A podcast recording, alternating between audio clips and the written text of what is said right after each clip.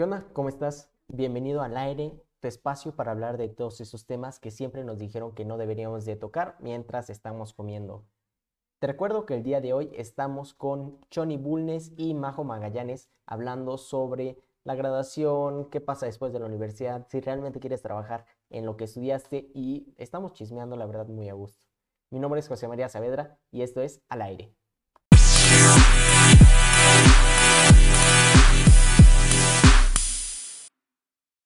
¿Qué pasa con mis amigos? Pues no, no mames, ahorita yo estoy súper conflictuada con ese tema. Pero va, Choni, voy a ir por mi cargador. es este, e, es un tema muy, eh, muy difícil, porque no te das cuenta, o sea, de todo el trip de que éramos felices y no lo sabíamos, es súper real. Nosotras, o sea, nos las pasábamos bomba, pinche salidero entre semana, que tus shots, que tus des... Oh, no, no, no, no, no, o sea, sí traíamos un desmadre, sí le sacamos jugo a, a nuestra vida universitaria. Y la verdad es que, o sea, bueno, hablando específicamente de nuestro, del grupo de amigas de desnudas, que sí somos, o sea, somos amigas y desnudas, amigas chiras, diría Ana este, haz de cuenta que conforme va pasando el tiempo, está muy cañón cómo da vueltas la vida. Es que me voy a sentir una anciana diciendo todo eso. Échalo, Está bien. eh, sí ha sido muy duro porque cada quien empieza a tomar su camino, ¿no? Empieza, empezamos a tomar decisiones que dices tú, ay cabrón, este, pues implica cambiarme de ciudad, implica agarrar una chamba, o sea, por ejemplo, de nosotras, hubo un tiempo que Valeria eh, trabajaba muchísimo, nivel también los domingos, pero porque a nuestra comadre es, le cuesta trabajo como poner límites en el trabajo, entonces de repente no, no la pasaban meses enteros y si la veíamos, la veíamos destrozada de que estaba súper cansada y cambia, claro que cambia la dinámica del grupo y luego pues o sea, Ana Karen se fue a Vallarta, Sofía se fue a Cabo y nos quedamos Majo y yo en, eh, luego después de su chamba gigantesca esta, se fue a vivir en la Ciudad de México y pues nos quedamos Majo y yo en Guadalajara y yo voy, vengo, ahorita estoy en Cabo San Lucas, no sé qué pedo, pero este, mantener una amistad a larga distancia es, it's work, o sea, y más si tenemos un proyecto en, común, es yo creo que el tema con el que más hemos batallado eh, eh, desnudas como proyecto y también como amigas, porque cambiamos muchísimo. O sea, neta, ya no somos las mismas morritas que estaban en, el carro de un no sé quién eh, decidiendo que íbamos a hacer un podcast acerca de todo lo que, los temas tabús, o sea, todo cambia y aprendes a mantener relaciones a larga distancia. Es que e, este debería ser el tema de relaciones a larga distancia, Magi, porque las amistades también es bien difícil porque le tienes que invertir la familia, tiempo a la, familia, le A tus amigos por lo menos tienes el interés de estar constante echándole ganas, pero a tu familia sí, sí. te medio vale, la verdad. Sí, y pues, o sea, ha sido como un proceso de aprendizaje muy cañón, de ajustarnos, de aprender a pedirnos tiempo, eh, espacio o chingale, te necesito, o sea, y también, eh, bueno, lo que nos ha servido un poquito es que de repente sí reconectamos, pues si somos las mismas morras de eh, cagadas de la risa, solo que todo cambió y ya nada, ya nada es igual. Eh, por eso, qué hueva, perdón, perdón, bebecitos que siguen en la universidad, disfruten. qué hueva. ¿Cómo vamos a disfrutar?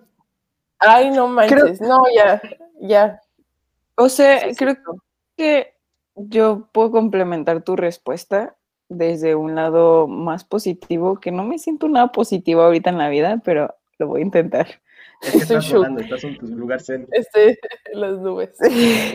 No, creo que a mí lo que me ha enseñado mis recientes situaciones o golpes de vida es que, o sea, si construyes amistades y con el tiempo te vas dando cuenta qué amistades estás dispuesto a echarle ganas a que se construyan y qué amistades no estás dispuesto y que no, no es que no te importe que se mueran como tal, pero ya no las alimenta, ya no sientes la presión de...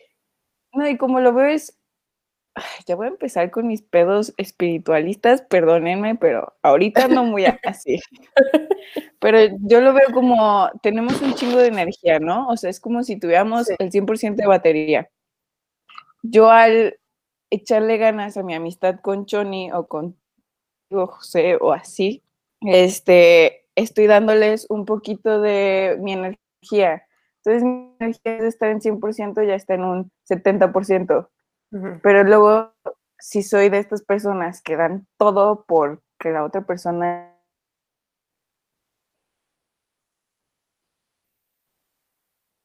siento.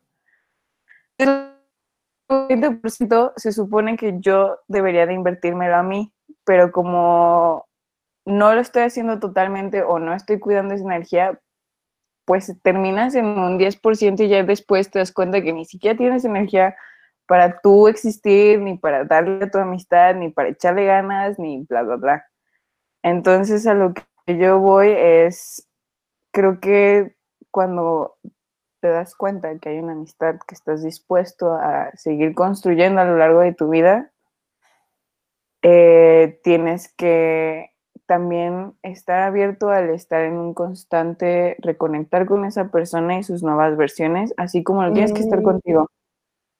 Y en ver si siguen en esos puntos medios donde pueden funcionar y si no ser súper honestos y pedirse tiempo si no es que no quieres que, que se vaya la shit o si quieres como el, oye, hay que intentar, no sé, si me ha pasado que luego tengo compas que siguen muy en este de enfiestarse o ponerse pedos, existen solos en su casa, pero o que quieren tener conversaciones súper intensas todo el tiempo y es como de, híjole, está bien padre, me encanta, pero no puedo tener eso todo el tiempo o todas mis interacciones contigo porque está bien cabrón, porque yo también no estoy en ese trip ahorita.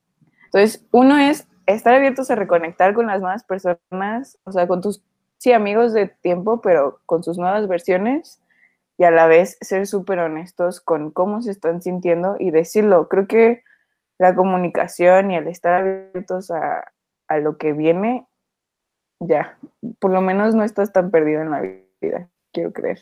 Luego veremos qué me dice la vida. Me encanta, pero estoy fuera, como diría el famosísimo Arturo Elías. Ajá, ajá. Súper bien dicho, Maggie. La neta, I, I agree con todo eso. Sí, y justamente los que nos escucharon también la semana pasada, que si no lo han hecho, vayan a escucharnos, hablamos de relaciones eh, en su mayoría románticas y llegamos a la misma conclusión, ¿eh? O sea, la comunicación lo es todo, eh, absolutamente. Y si no tienes comunicación, no tienes nada. Y digo, ahorita ustedes ya se graduaron, yo no, pero aún así estoy teniendo este problema con la comunicación con mis amigos porque pues, la distancia, pandemia, no, no nos vemos. Eh, y está cañón, o sea, si de repente te mensajeas con unos cuantos, en algunos grupos, mandan memes, porque los memes siempre son conversación. Eh, sí, los stickers. Sí, sí, sí. O sea, digo, estás en el equipo de trabajo, entonces chismeas, pero sí pierdes muchísimo contacto y como dicen, esa, no esa necesidad, pero esa mm, costumbre de salir, aunque sea ir a casa de alguien, ir por un cafecito si no te gusta tomar, ir a tomar si te gusta tomar.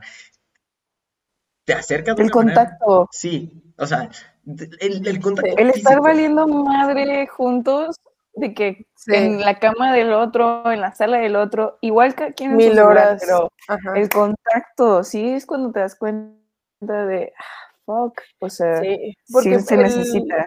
Y sí es el otro lado, sí, es, sí, es todo, porque el otro lado de la moneda es que, o sea, tenemos celulares todos, tenemos smartphones, tenemos eh, acceso a las personas de que 24/7, ¿no? O sea, si alguien me marca ahorita, va a decir, ¿por qué si tienen celular no me contesta?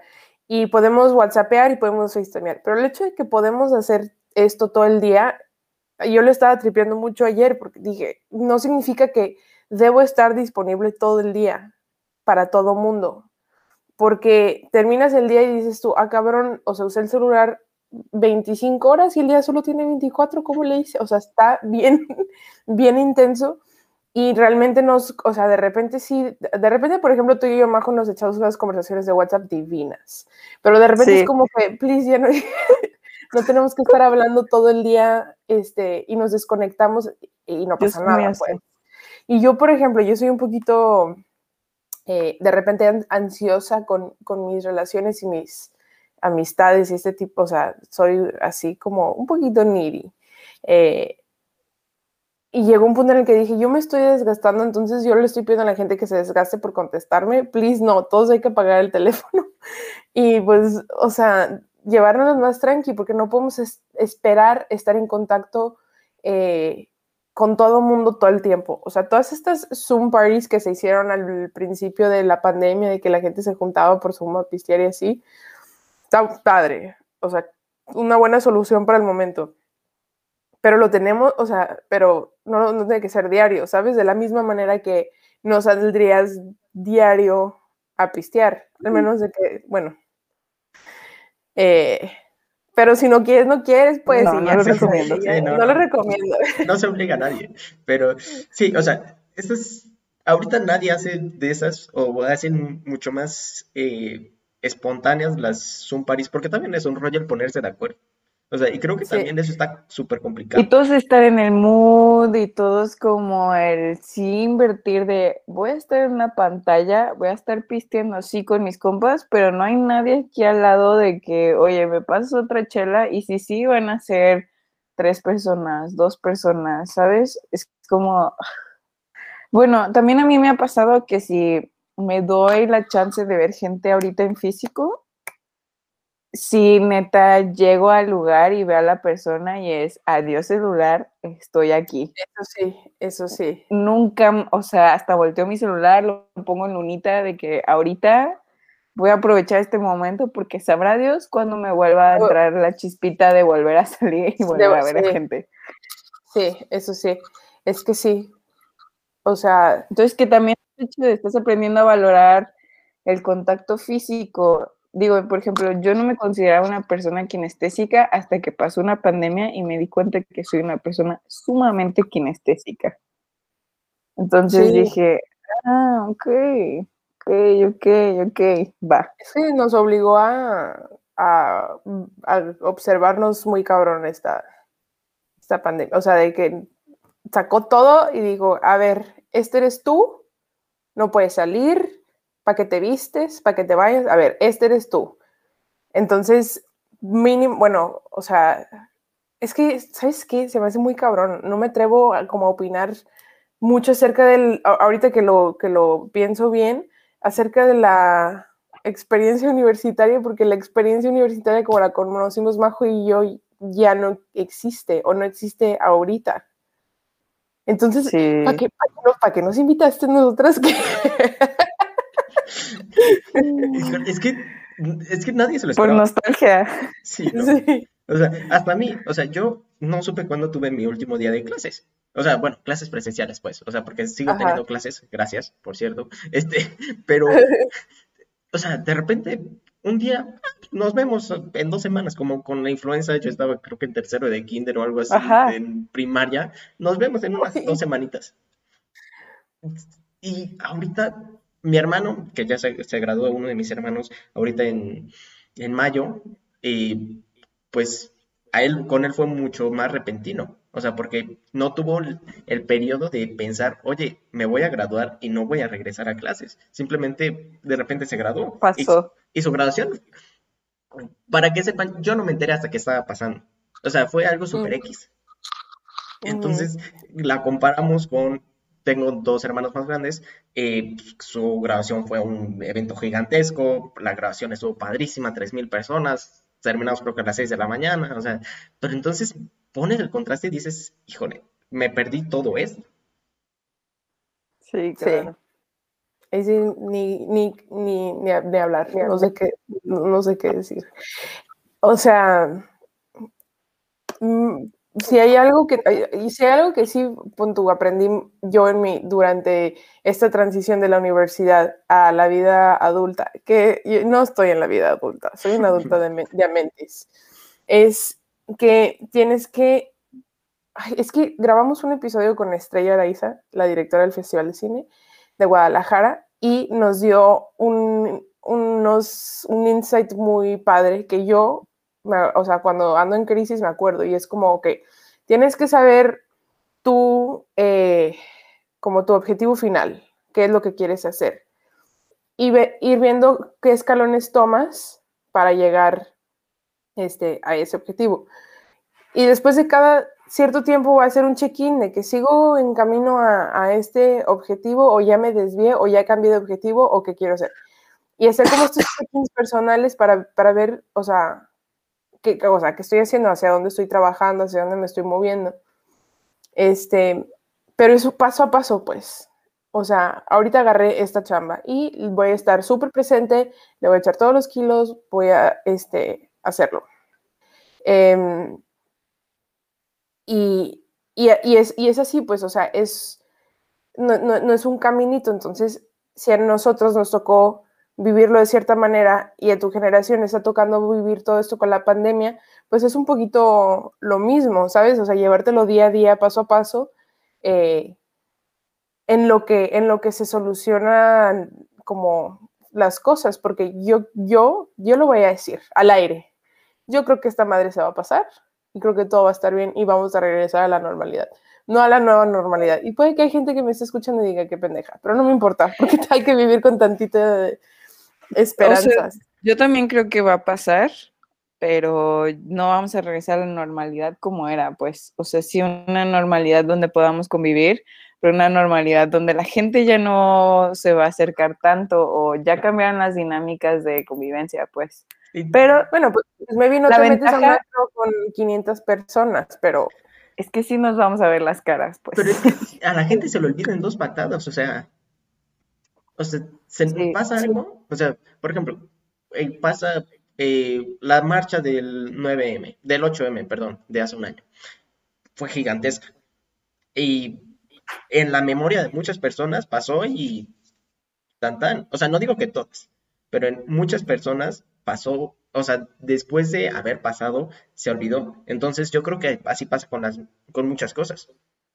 Sí. Híjole, pero no creo que esto, o sea. Tal vez no un mal ejemplo. Pero tal, vez me meto en temas. No, es que el timing, el timing estuvo complicado, porque yo me acuerdo, yo andaba ahí, ahí en la marcha de Guadalajara y a la semana cancelaron el festival de cine donde estaba trabajando. Entonces, pues la neta sí se me olvidó la marcha porque me quedé sin chamba. O sea, son, o sea, siempre, ese es el problema con las noticias de ahorita, pues siempre, o sea, son muy efímeras, pasa una y luego llega otro más grande y la borra, y, y, así, ay, estoy, pero, este, pero pues sí, o sea, no, claro que, o sea, mínimo, es que las escuelas es lo que ya urge que, que ya las escuelas, o sea, yo neta prefiero eh, no volver, no salir nunca a restaurantes y así, que los antros y los, porque los antros están abiertos. Y que puedan regresar. No existe COVID ahorita porque nuestro querido gobernador así lo quiere ver.